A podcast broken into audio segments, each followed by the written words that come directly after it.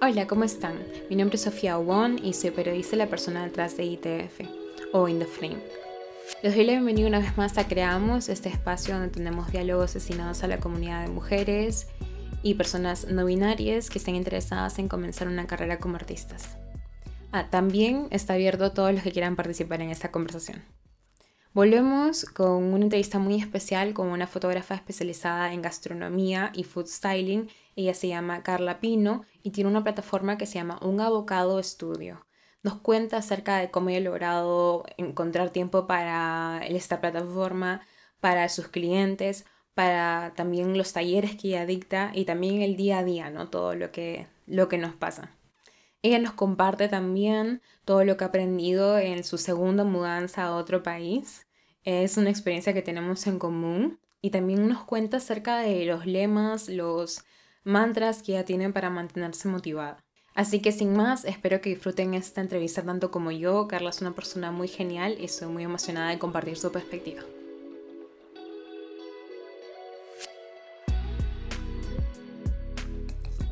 Hola y gracias a Carla Pino por estar aquí.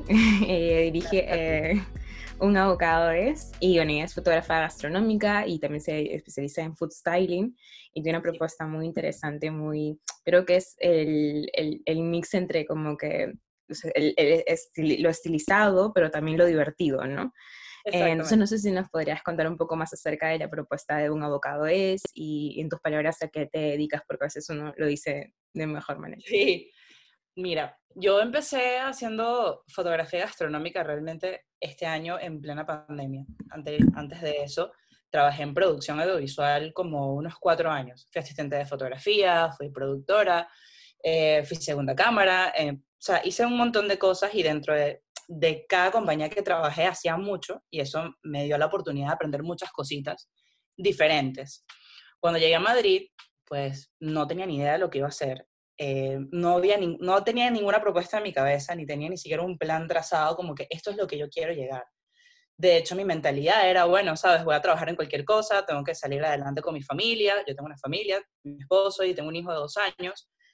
Y yo dije, sabes, mm, de repente no, no me sentía como que era el momento de emprender algo porque había mucho en juego en cuanto a, toda la estabilidad familiar.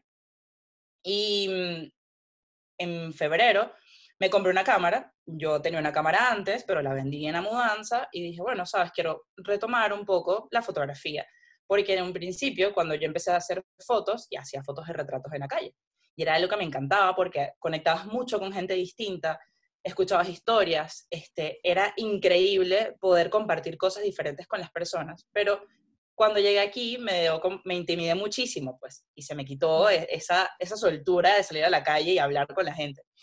Entonces, bueno, empecé a hacer fotos en casa de comida. En el antiguo trabajo que tenía en Panamá, hacíamos mucho eso. Pero yo nunca era la que agarraba la cámara. Yo siempre era la que hacía el estilismo, o sea, el food styling. Que todo se viera bonito, que brillara, que las cosas se vieran del color que era, o sea, muy, muy a detalle, que la foto saliera como debería. Y nada, empecé a hacer recetas, cosas muy simples. De hecho, si puedes echar un poquito para atrás en mi Instagram, te vas a poder reír un poco, porque realmente las fotos son horribles. O sea, empecé muy, muy, muy básico, muy desde abajo con lo que yo sabía. Yo, de hecho, estudié marketing, no estudié fotografía nunca. Todo lo que sé lo aprendió en el camino y gracias al trabajo y, y la práctica, ¿no? Entonces, un bocado nace compartiendo, siendo, vamos a decir, un blog de recetas y tratando de hacerle entender a la gente que tú puedes lograr una buena foto sin necesitar demasiado. De hecho, esa es la propuesta de un bocado, enseñarles a las personas que estén interesadas, que quieran aprender de fotografía gastronómica, que no necesitas tener la cámara más cara, las luces más caras, el set más increíble para lograr una buena foto, porque necesitamos entender cómo se comporta la luz y qué hay al frente de nosotros antes de comprarte la cámara más cool porque no la vas a saber utilizar si no entiendes tu entorno. Entonces, realmente va de eso. Empecé a hacer fotos, fui mejorando muchísimo. En la pandemia, gracias a la pandemia, me dio la oportunidad de dedicarle mucho más tiempo a eso. Y como que el cambio fue muy rápido y demasiado obvio. O sea, la gente se empezó a dar cuenta que de verdad había una mejoría muy grande. Y yo empecé a poner como los tras cámaras de lo que yo hacía. Entonces, literal, empecé haciendo fotos aquí en mi cama, que está atrás de mí, ese era mi fondo, esa era mi base, eso era todo. Y fui poco a poco como comprando cositas para, para ir mejorando, ¿no? Y de hecho, hasta junio fue, fue que tuve mi primer cliente. Y lo tuve porque alguien me dijo, ¿qué tal te va con tus clientes? Y yo, ¿cuáles clientes? no tengo nada. Porque no me sentía preparada para eso. O sea, yo sentía que tenía mucho que mejorar y me pasaba mucho que me comparaba con otros fotógrafos que están aquí en Madrid, que son de aquí, o algunos que son también extranjeros. Y yo decía, o sea, esta gente está a un nivel que yo no estoy o, o no me sentía. Y esta persona que vino a mi casa me dio a trabajar y me dijo, ya va, tú tienes un potencial increíble, o sea, inténtalo.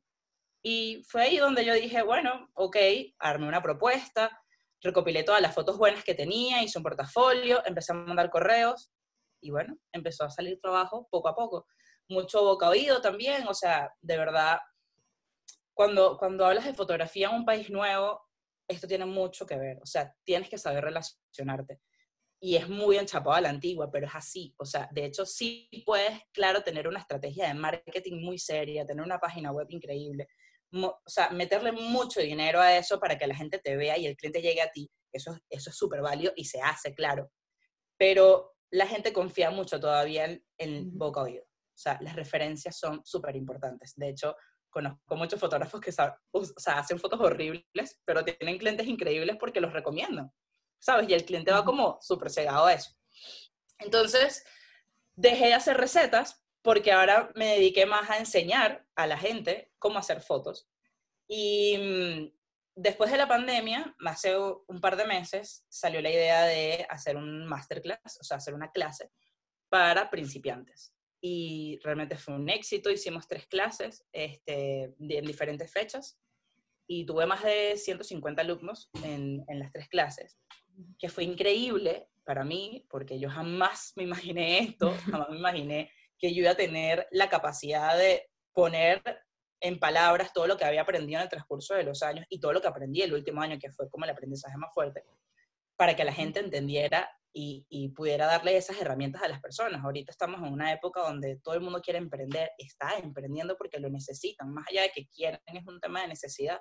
Mucha gente sin trabajo o mucha gente con ideas increíbles que lo habían dejado de hacer porque no tenían tiempo. Entonces, les, les encajó mucho esta propuesta de sabes cómo hacer una foto en tu casa con lo más básico de la vida.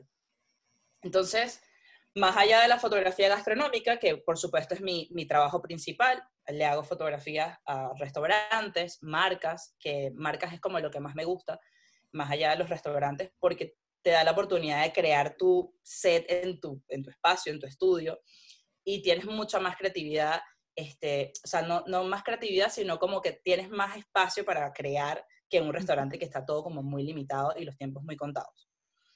Y con el tema del estilismo de comida, sigo haciendo lo mismo. De hecho, hay fotógrafos que me contratan a mí para yo hacerles el, estilismo de la comida. Y es como te conté, básicamente estar súper pendiente de que todo esté muy perfecto, eh, que tenga todos los brillos que es, que tenga los colores, que se vea fresco, que se vea organizado. Em, y por lo menos para la fotografía gastronómica, yo creo que es casi imprescindible tener una persona que te ayude con eso. Tú como fotógrafo, estar pendiente de que la luz, todo esté perfecto, todo el foco, toda la cosa, y aparte la comida que esté perfecta, es súper difícil hacerlo una sola persona.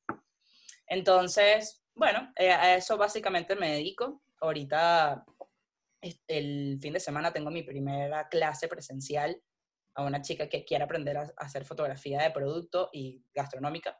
Entonces, bueno, estoy enfocada también haciendo toda esa, esa propuesta de, clases que me parece súper divertida y, y, es una manera de, de hacerte conocer, de, de, que te conozcan a ti y vean tu trabajo, no solamente la foto en, el Instagram, que pues hay millones de ellas.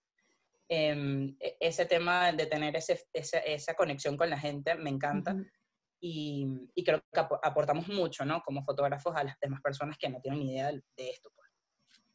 Claro, eh, exacto, creo que, o sea, sí, la fotografía como astronómica tiene esto de que necesitas mucha práctica, ¿no? De como que, porque eso es lo de, o sea, para todos los fotógrafos la regla es como de, en tu encuadre todo habla, ¿no? Pero creo que en la, fotografía gastronómica es como mucho más, ¿no? tiene que haber mucho más intencionalidad con todo, sobre todo porque tratas de transmitir, tienes cosas muy concretas como la textura, incluso el sabor, ¿no? Entonces eso es un reto gigante. Sí, porque de repente, sí, en otras fotografías es más el concepto, sí. Exacto. La idea es que la gente pueda vivir una experiencia gastronómica a través de una, una foto. O sea, esa es la idea. Y se logra, se logra, pero e, es complicado porque hay mucho atrás de una fotografía gastronómica. O sea, hay una cantidad de trabajo de investigación, de color, de figuras. O sea, todo, todo tiene que ver, todo tiene que estar, todo está muy pensado. No siempre, por supuesto, hay muchas fotos que pues hay clientes de clientes, ¿no? Hay, clientes que, mira, yo quiero una foto para el menú y ya, y pongo, toma y listo. Eso pasa mucho y eso está bien. Pero cuando estamos hablando de una intención real de un restaurante que quiere llevar al cliente a vivir esa experiencia, hay muchísimo trabajo por detrás por eso. Hay demasiados detalles, la textura, los colores, las sombras, todo. Y a mí me encanta que yo de verdad a veces siento que tú puedes oler una foto o sea, por, por cómo la ves, o sea, me pasa muchísimo. Sí, sí, creo que eso todo, o sea, porque ves que elementos como comunes uno tiene más en casa también y eso ya como que te dispara algo, ¿no? De, Exacto. De sensación. Y más o menos, o sea, y bueno, también me comentas que tienes como un, background en, en, marketing y eso, eso ha tenido alguna influencia en tu propuesta en redes porque creo que también ha tenido mucho éxito, ¿no? El, como el storytelling que haces de tu propia iniciativa. Sí, si supieras que yo estudié marketing en Venezuela, yo soy de Venezuela, eh, como a mitad de carrera me tocó hacer una pasantía y me fui a Panamá a, hacer una pasantía en Adidas. Pero me encontré una situación muy loca porque mi país está horrible yo decidí quedarme, o sea, yo tenía una beca en Venezuela y dije, ¿sabes qué? Prefiero renunciar a la beca y salir del país que quedarme. Y retomé los estudios en Panamá, pero en plena carrera, ya me faltaba casi un año para graduarme, desistí y dije, esto no es para mí. Porque sentía que lo que veía en la universidad no era lo que yo quería hacer o, lo que yo sentía que era el marketing. O sea, sentía que todo era, vamos a venderle mentiras a la gente para que compren algo. O sea, de hecho, eso era la, sensación más heavy que tenía del marketing. Yo decía, pero ¿por qué yo tengo que crearle una necesidad a alguien? O sea, ¿de dónde viene eso? ¿Para qué? O sea, me parece como, e, era, no estoy diciendo que sea malo para todo el mundo, de hecho, no iba contra, o iba contra mis principios, era algo muy personal. Y decidí no seguir estudiando. Entonces, el marketing lo, lo, veo como, por supuesto, algo muy complemento, o sea, lleva un complemento muy grande con lo que hago, pero si supieras que no he puesto en práctica todo lo que aprendí, o sea, de hecho, lo que hago con, con mi Instagram, he, hecho muchos cursos, he hecho como que, por lo menos yo sigo a Dani Goico, que ella es, era la, la, gerente como de marketing de, de, Goico, que es la marca de hamburguesas. y Ella tiene un storytelling increíble y he hecho un par de clases con ella, porque tiene una propuesta de marketing real. O sea, tú le tienes que vender a la gente algo que, es, que existe y no es que le vas a crear una necesidad que no, no la tiene, sino que quieres vender una experiencia. Entonces, sí, sí ha tenido, no sé si ha tenido mucho éxito mi Instagram, la verdad, lo dudo, me pongo así como nerviosa cuando hablo de eso. Ha sido muy real, todo lo que hago, lo hago muy sobre la marcha. O sea, no, no soy una persona que digo, sabes, hoy voy a publicar a esta hora, no sé qué. Yo soy muy como me dejo llevar mucho por mi sentimiento, por cómo me siento ese día. De hecho, a veces comparto cosas muy personales porque siento que como fotógrafos en general o como cualquier otra persona, necesitamos como que poner, normalizar ciertos temas, ¿no? Y todo es como que la página perfecta, la foto perfecta, tengo una familia perfecta, todo está bien. Y en realidad no es así, o sea, somos fotógrafos, somos creativos, somos artistas y pasamos por un montón de vainas horribles para lograr una buena foto y nos frustramos y el camino de, emprender en un país que no es tuyo y siendo artista es complicadísimo, no es lo mismo, sabes, ser contable, que te, sabes, que vas a una empresa, te contratan ya, tengo un trabajo, listo, esto es lo que me gusta.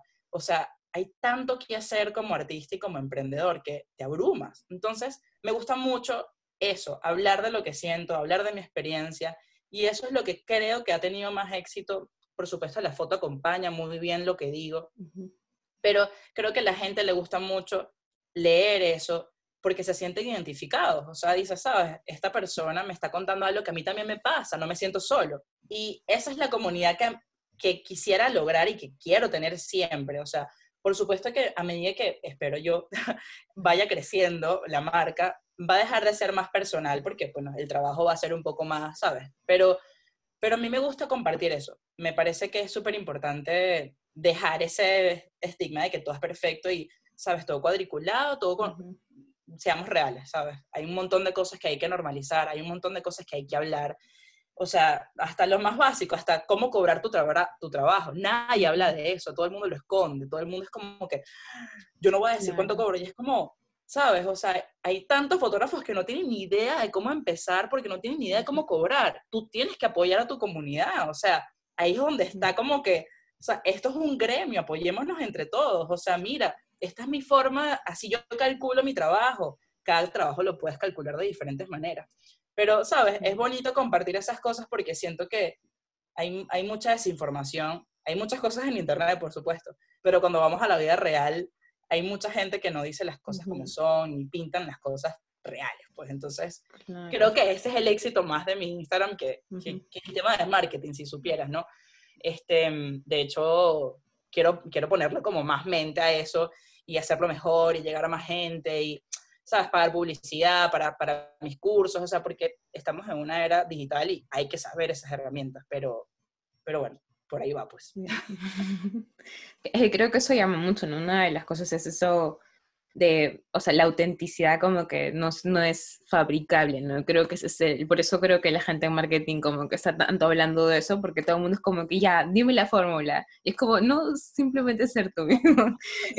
Y como, oh, ¿y cómo hago? Y así, y, un círculo de como que simplemente como que fluir un poco más, ¿no? Y también ese sentido comunitario de de poder en realidad compartir cosas de valor que vamos encontrando en el camino, porque eso, o sea, el, el mandar propuestas, ¿no? Por correo, que es algo que es como, ¿cómo lo hago? ¿Y a quién mando? O, o, si eres un artista. o sea, es, es, es, complicadísimo. De hecho, si supieras, yo no soy ninguna experta. Me, me falta un montón por aprender y, y, y digo, o sea, me gustaría conseguir gente fotógrafos, gracias a Dios he tenido la, la, posibilidad de rodearme con gente que me ayuda un montón, o sea, y gracias a ellos, literal, estoy donde estoy, porque, mira, ayúdame, ¿sabes? Hay un cliente que quiere esto, no tengo ni idea de cómo cobrárselo, cómo lo puedo hacer, y, y ahí es donde está como, como lo bueno de tener esa comunidad, de que te ayuden también a ti.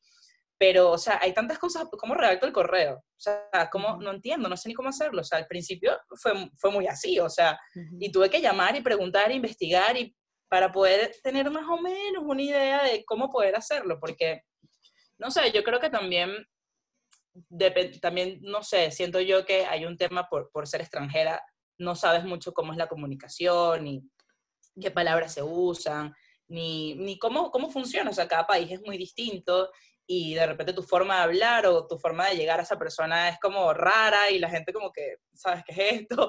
Entonces como que tienes que investigar muy bien qué vas a decir y cómo lo vas a decir, ¿no? Sí, eso sí, creo que, bueno, aquí en España el gran reto de como que la gente que, o sea, que venimos de, del sur es el vosotros, ¿no? Como que para eso también, también ha sido un, un pequeño reto. A ver, creo que lo, lo he hecho, pero no, no, es tan complicado como se piensa, pero porque al final es simplemente una conjugación más.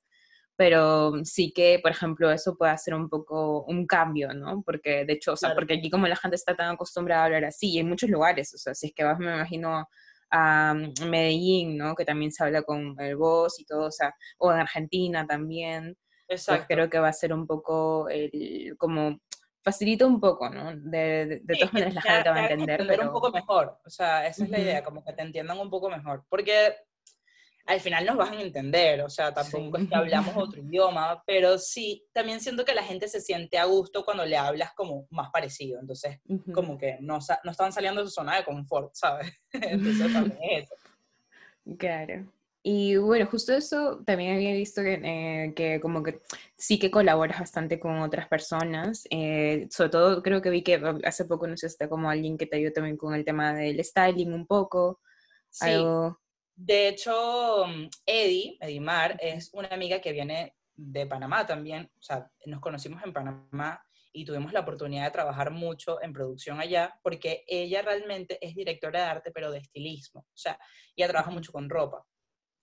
Y cuando trabajamos en Panamá fue para Reebok, para hacer unas fotos bodegón para unos catálogos de ellos y para su Instagram. Y cuando, cuando yo llego, ella estaba acá, tenía unos seis meses más que yo, y pasó el tiempo, yo crecí un poquito con un bocado y ella me hizo como que, ¿por qué no hacemos algo juntas y vemos qué tal? Y no lo habíamos pensado antes, era como que, bueno, ok. Y empezamos a, a, manejar proyectos personales, pero llevados como que muy profesionalmente hablando. O sea, armamos propuestas como si fuese para un cliente, este, o sea, cuadros de, de presupuestos, todo como imaginándonos o preparándonos para que en algún futuro, cuando un cliente grande quiera trabajar con nosotros, nosotros tengamos todas las herramientas y podamos brindarles el servicio como debe ser.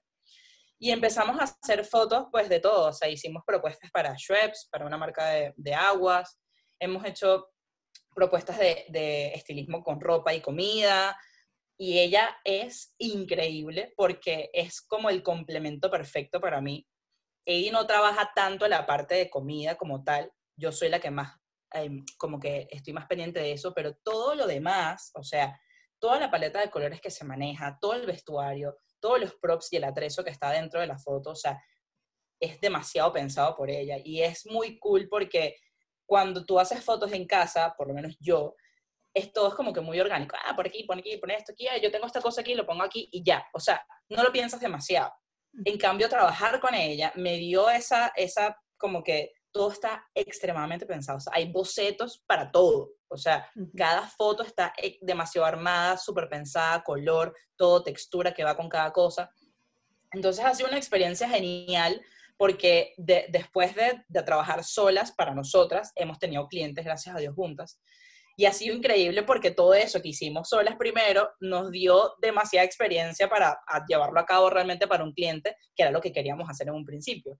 Entonces, sin duda, o sea, yo creo que cada vez que puedo trabajar con alguien, porque muchas veces el presupuesto de los clientes no, no te da para tener un ayudante o un asistente o una directora de arte, pero cada vez que un presupuesto está aprobado con ella, yo soy demasiado feliz porque no es que el trabajo va a ser mejor o peor sin ella, sino que uno está mucho más tranquilo y sientes que estás apoyado, o sea, que alguien está ahí contigo pendiente de todos esos detalles que son demasiado importantes, que a veces como que el cliente no los ve, muchas veces nos pasa eso, como que uno cree como que, ay, qué horrible quedó este, el cliente enamorado de la foto y tú así, ¡Ah! Dios, no se dio cuenta, bueno, pero, pero sí, he colaborado mucho con ella y, y genial, de verdad ha sido una experiencia brutal. Y para las personas que tal vez recién están buscando colaboradores o que les gustaría eso, tener alguien con quien compatibilizar en temas de, de habilidades o de propuestas, eh, ¿cuáles serían como que las cosas que les recomendarías que busquen en ese potencial colaborador? Yo creo que tienes que buscar una persona que te complemente. Imagínate que si yo soy fotógrafa y busco otro fotógrafo, de repente vamos a chocar porque ¿qué, me das tú que, yo no tengo, por decirte un ejemplo? En cambio, si buscas a alguien que por lo menos sea director de arte, sea asistente de fotografía, o puede ser hasta otro fotógrafo que haga otro tipo de cosas, por lo menos yo he hecho colaboraciones con fotógrafos que hacen muchas cosas sociales. Entonces es brutal porque yo no tengo ni idea cómo fotografiar a una persona, ¿sabes? Modelo y tal, no tengo ni idea. Entonces es increíble aprender de una persona que haga algo muy distinto a ti, porque te complementas, aprendes, aprendes de texturas, de iluminación, de composición con gente, o sea, es otra cosa. Y yo creo que lo, lo, chévere es siempre que tú vas a buscar a alguien que quiera trabajar contigo, colaborar, siempre ve con una idea en la mano. O sea, si tú quieres tocar la puerta a alguien para que trabaje contigo, sin, sin dinero por, de por medio, o sea, simplemente un tema de colaboración para, para nutrirte, para pasarla bien, porque es muy divertido hacer algo que te gusta mucho con otra persona que también piensa igual que tú o que, o que esté como que en la misma onda, siempre ve con un plan en la mano. O sea, hola, sabes, yo tengo este proyecto en mi cabeza, me encantaría que pudieras hacerlo conmigo, siento que tú puedes ser una parte importante de esto, sabes, todas las cosas que uno puede hacer, pero siempre ir como con un proyecto en, la cabeza y, y, como bien estructurado, ¿no? Porque eso a, la persona que lo está recibiendo le da mucha, mucha ilusión saber que alguien quiere que tú seas parte de eso y ya hay una idea, ya hay algo preparado. Entonces es como que, ¿sabes? Qué cool que alguien pensó en mí para hacer algo súper chévere. O sea, a mí me encanta siempre que alguien me llama a colaborar, es como que yo voy, no importa, dale. O sea, me encanta eso. Entonces, sí, creo que eso te da como mucho de poder ir, ir practicando, ir aprendiendo y eso es increíble. Y, bueno, o sea, un poco regresando al tema de como que emprender y, y todo esto, sobre todo en un, eh, como que después de, emigrar y cosas así, como, eh, ¿cómo haces un poco para mm, mm, gestionar tanto tu energía como todo el tema también un poco eh, sentimental, porque a veces es como difícil. ¿Cómo fueron las herramientas, cuáles fueron las herramientas que te sirvieron más para como todo este momento? Yo creo que es súper complicado. De hecho, yo tuve una semana súper honesta, porque a mí me gusta ser muy honesta. Tuve una semana demasiado difícil. O sea, cuando, cuando tú emprendes y mm, estás en una situación económica que no es la favorable, ¿no? No es que, sabes, mi papá me transfirió 3 mil euros y ya con eso pagué la cámara y listo y todo está bien. No, o sea, es con las uñas. O sea, es trabajar con lo que puedes y decir, ok, ahorré 100, me compré el trípode, ahorro otro, y, o sea, ir armándote desde abajo es muy complicado, porque muchas veces cuando alguien quiere tu trabajo y dice, mira, necesito que estés aquí, pero necesito que traigas todo este equipo porque es lo que necesito, tú estás con tu cámara y que, ¿sabes cómo hago? Entonces tienes que buscar la manera de solucionar, buscar la manera de no sentirte abrumado por tantas cosas y, y, es muy complicado. Yo creo que a mí lo que más me ha funcionado es hablarlo. Muchas veces como, como mujeres, madre, eh, medio sola, un país nuevo, estás como, no, yo puedo, no, no, yo puedo con esto, no pasa nada. Te lo tragas, te echas un baño, sigues con tu día. No, yo puedo. Te tomas un café, te lo vuelves a tragar, sigues con tu día, hasta que llega un momento en que no puedes. Y es que nunca vas a poder sola. Entonces, la clave más importante con, con todo este tema es hablarlo, buscar a alguien y, y, si de repente no lo tienes físicamente, tenemos tecnología para eso. O sea, llama a una persona que sientas la confianza, que te pueda escuchar, porque a veces no queremos que nos digan qué hacer. O sea, yo sé lo que tengo que hacer, simplemente me siento como la mierda y no soporto ahorita nada, necesito hablar y comunicar esto que siento. Entonces, de hecho, anoche tuve un episodio súper horrible, me sentía súper abrumada y hablé con Emiliano, que es mi esposo, y le dije, sabes, no, no sé qué hacer, me siento así, o sea, siento que no me en un lado, estoy como ahogada, y esto, esto nadie lo ve, nadie lo ve en redes, ¿sabes? Nadie ve en tu Instagram que tú pasas por este, esta cantidad de cosas súper difíciles para poder llegar a donde estás. Y, y, tener, tener un, una, o sea, un grupo de apoyo, sea tu amiga, sea amiga, sea gente que trabaja en el mismo campo, sea gente diferente, no importa. Hablarlo hace que tú drenes, te des cuenta que muchas veces uno se frustra por cosas muy pequeñitas que no son realmente tan, tan, tan importantes. Porque si te pones a ver la vida es como, es así. No, no puedes tampoco estar como dándote golpes de pecho por cada cosa que te pase, pero a veces uno se siente como muy, muy, muy abrumado por cosas muy pequeñas. Entonces, es como cuando lo hablas te das cuenta que a veces dices, creo que me estoy quejando mucho, creo que puede ser peor, tratar de verlo como una manera un poco más positiva a mí me costaba mucho ver todo perfecto.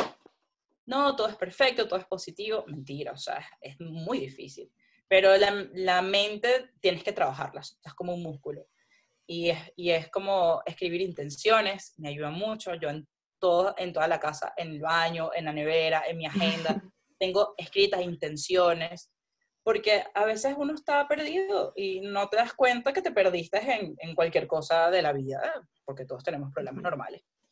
Y, y, es eso, o sea, como que cuando tú tienes un proyecto, tienes una visión, tienes un objetivo claro a dónde quieres ir, volver a ese objetivo cuando estás perdido es lo que te hace como, ok, respirar, vuelvo otra vez como que a mi camino, ¿no?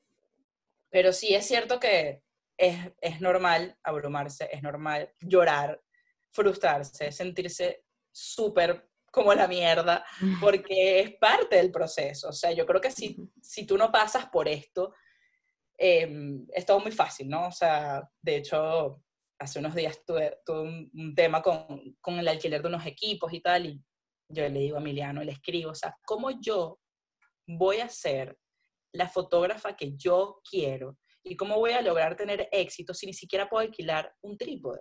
Porque no puedo, no tengo el dinero.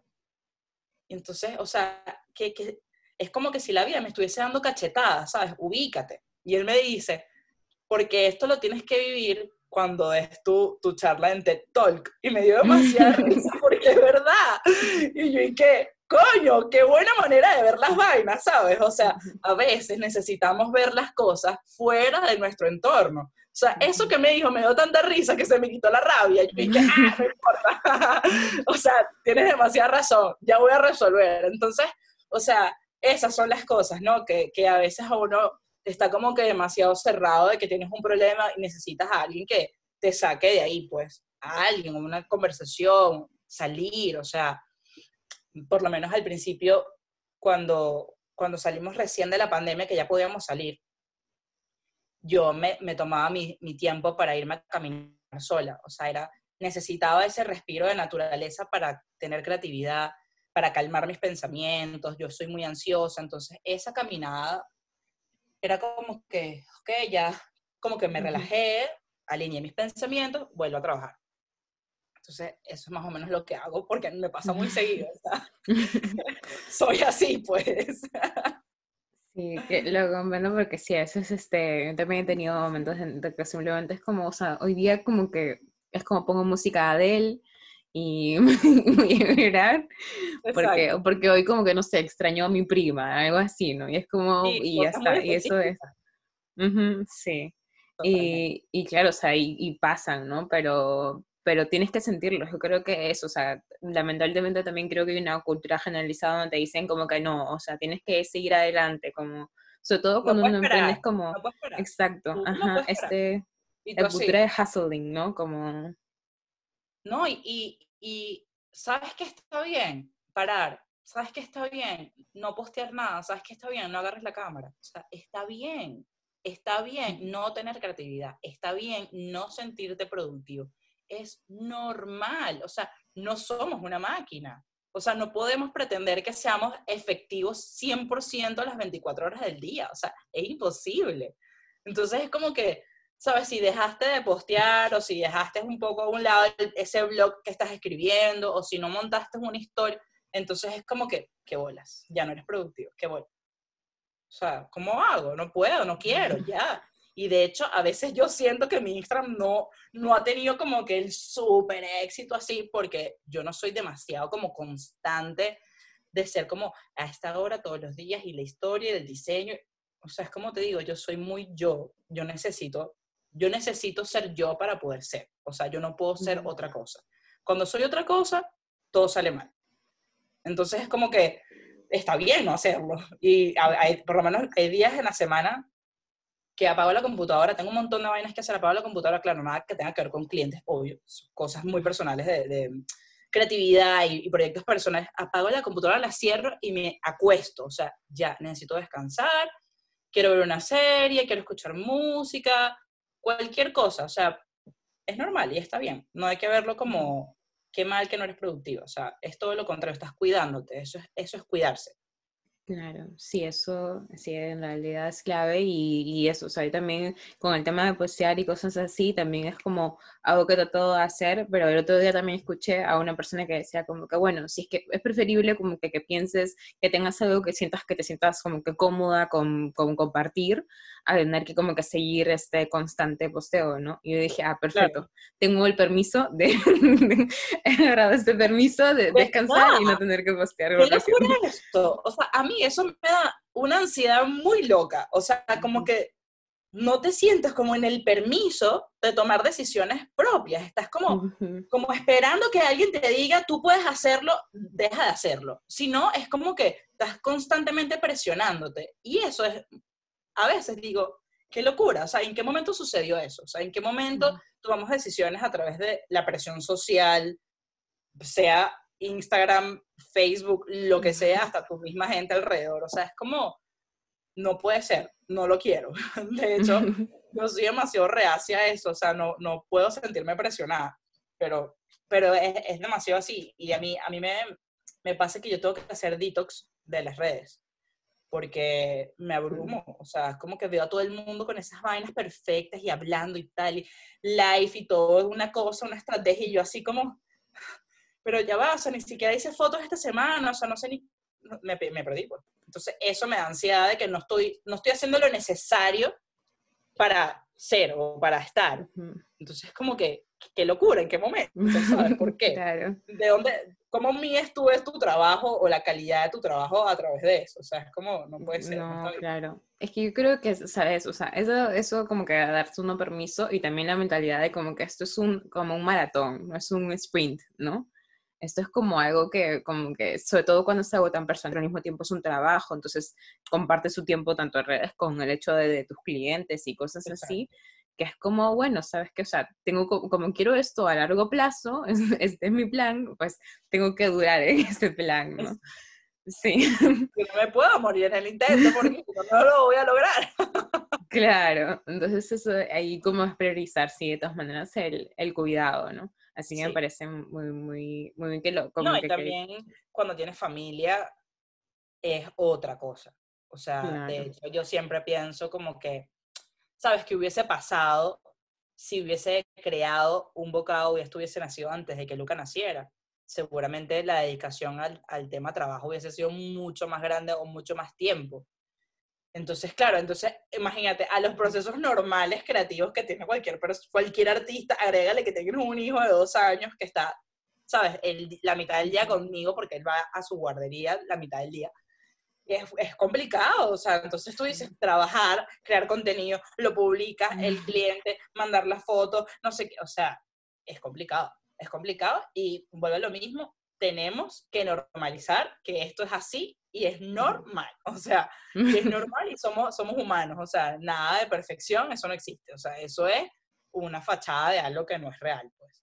Claro, sí, y, eso, y también se trata de disfrutar, porque creo que cuando entras en ese como que sprint, ya, o sea, no, no disfrutas y, es, y sobre todo como que en familia siempre es tan importante tener momentos donde estás presente y eso creo que tiene un peso muy, muy fuerte. Súper grande, súper grande, sí.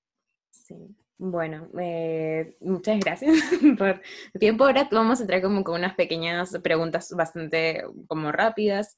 Y bueno, la primera es cuáles son como que tus, los artistas con, que tienes como referentes o fotógrafos que sean como tus referencias actualmente, que siempre cambian.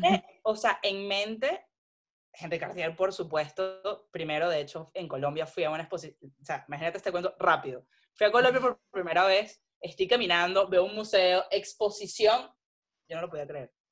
O sea, eran, eran como 200 metros cuadrados de fotos de él. O mm. sea, yo pasé cuatro horas metida en la galería así, foto por foto.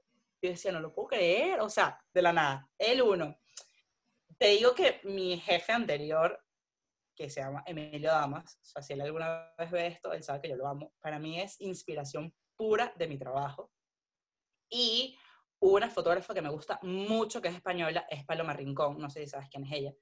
Increíble porque hacen mucha fotografía gastronómica, pero con un twist muy, muy loco, creativo, que es increíble. O sea, yo veo su trabajo y es brutal. Si no la conoces, búscala porque es increíble. Ah, perfecto. Voy a, voy a chequearla de todas maneras. Y eh, bueno, la, una, una, película o serie que te haya encantado recientemente. Eh. Estoy viendo, no tiene nada, o sea, tiene mucho que ver con fotografía, ¿no? Se llama Anne with E. Anne with E. Mm, y me encanta, la serie es súper lenta, es muy aburrida, pero la fotografía es una locura de belleza. O sea, paso, casi que la puedo ver en mute, simplemente nada más porque me relaja ver todas las fotografías de la película, o sea, increíble. Ah, genial. Sí, lo, he visto, en, está en Netflix, si no me equivoco. Sí, está en Netflix. Ah, genial. Y bueno, para cerrar ya un último consejo que darías a estudiantes o personas que recién estén iniciando en la fotografía y que como cuál sería un poco de repente uno de esos como que mantras que tengas para durar en ese sprint uh, que desarrollen su... Yo creo que es como un poco cliché, pero cuando lo internalizas, y lo llevas a un plano muy real, tiene un poder muy grande y es creer mucho en ti. O sea, cree mucho en tu trabajo, no te compares. O sea, no es que tu trabajo es mejor o peor que cualquier otra persona que está haciendo algo alrededor de ti, sea fotógrafo, sea haga lo mismo o no. Si tú tienes un talento, porque quien es artista, la mayoría de las veces tiene un talento, disfrutas tu trabajo, dedícale tiempo a crear, crea, crea y crea y crea y no pares, y lee, investiga. O sea, no pares de, de, de, hacer lo que te gusta hacer. O sea, no dejes que esa sensación o, esos problemas del día a día, o, sabes, que tenemos como que yo no sirvo para esto, esto no está bien, esto me quedó horrible. Cree mucho en ti. Cuando tú crees mucho, mucho, mucho en ti, es cuando otra persona va a creer en tu trabajo y va a querer comprarlo.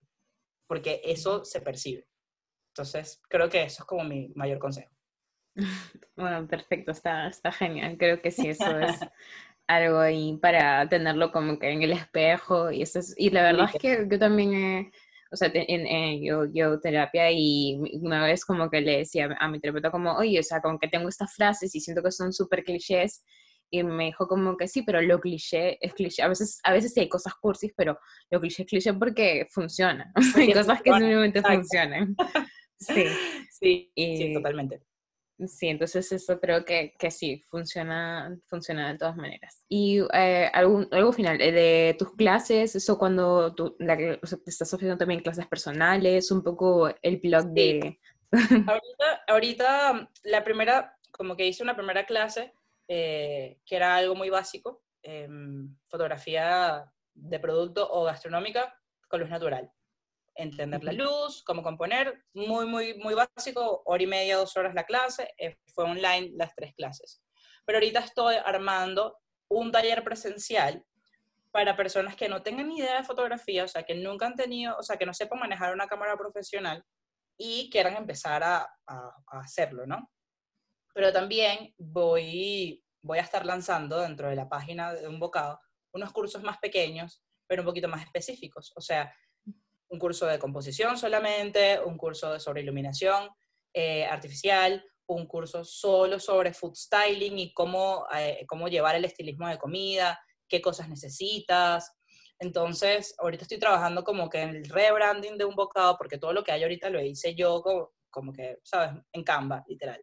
Entonces, pues estoy trabajando con una diseñadora que está, me está manejando todo el tema gráfico, cuando ya eso salga, las páginas nuevas salgan, entonces esos cursos van a estar dentro de la página web y cualquier persona del mundo va a poder acceder a ellos. Con los talleres presenciales, por ahora estoy haciéndolos en mi casa eh, de alguna persona, porque no hay mucho espacio, pero con el tema pandemia tenía pensado hacerlo, hacer un workshop como de 10 personas, pero con todo esto pues está un poquito difícil, porque no, no es rentable si son menos de 10. Entonces, entonces como, como todas las medidas de restricción están tan fuertes, decidí pues em, aplicar un poquito más ese tiempo para las cosas que van a hacer online, que pueden tener un poco más de alcance. Y pues bueno, cuando sepamos qué va a pasar, pues entonces hacer el workshop más adelante. Ah, perfecto. ¿Y te encuentras entonces en, en, Instagram y también alguna otra red? Eh, no, solamente en Instagram por ahora. perfecto, entonces ahí se todo. Ah, estoy en Behance, los proyectos grandes están en mm, Behance. Ah, perfecto. Y pueden chequearlo igual, está como un bocado eso. Y bueno, muchas gracias una vez más por tu tiempo y por compartir con nosotros todo lo que has ido aprendiendo y tu historia. Así que bueno, nos estamos viendo. Súper encantada de haber hecho esto. y cuando me escribiste no lo podía creer, yo que divertido, o sea, me encanta, me encanta y cualquier cosa en el futuro que, quisieras hacer o colaborar o lo que sea, aquí estoy. Así que bueno, muchísimas gracias, por la oportunidad a ti. Un beso, bye. Bye. Hola de nuevo y gracias por estar aquí. Eh, dentro de esta entrevista me gustaría como resaltar esa idea de, de, fluir un poco con lo que pasa en el día a día Que cada uno va a tener eh, que aplicar un poco esto a su vida porque muchas veces tenemos deberes, tenemos eh, muchas responsabilidades y un horario muy parametrado, pero siempre podemos hacer un poco de lugar para poder ver cómo van pasando las cosas, dejar las expectativas, divertirnos, eh, también saber de que cuando enfrentamos desafíos, esos desafíos van a pasar ¿no? Que no es algo permanente. Y un poco soltar en ese sentido, ¿no? De poder ir viendo cómo se van dando las cosas. Al mismo tiempo que sí, que planeamos y tenemos eh, cosas en la mente que queremos lograr, también poder ir viendo lo que sucede delante de nosotros y disfrutar cada momento. Al final un poco de eso se trata. Y bueno, para concluir, les recuerdo de que pueden continuar la conversación en nuestras redes. Estamos como arroba y yo estoy como Sofía en Instagram. También nos pueden encontrar en YouTube, nos pueden encontrar en Facebook, también estamos en TikTok, así que nos pueden encontrar en muchas plataformas. También pueden comentar en donde nos están escuchando. Pueden dejarnos un review, también recomendarnos, nos ayudarían un montón. Así que estamos conversando, viendo los que nos ponen, a ver qué otras ideas también se llevan de esta conversación. Espero que les haya gustado y bueno, nos vemos en la próxima.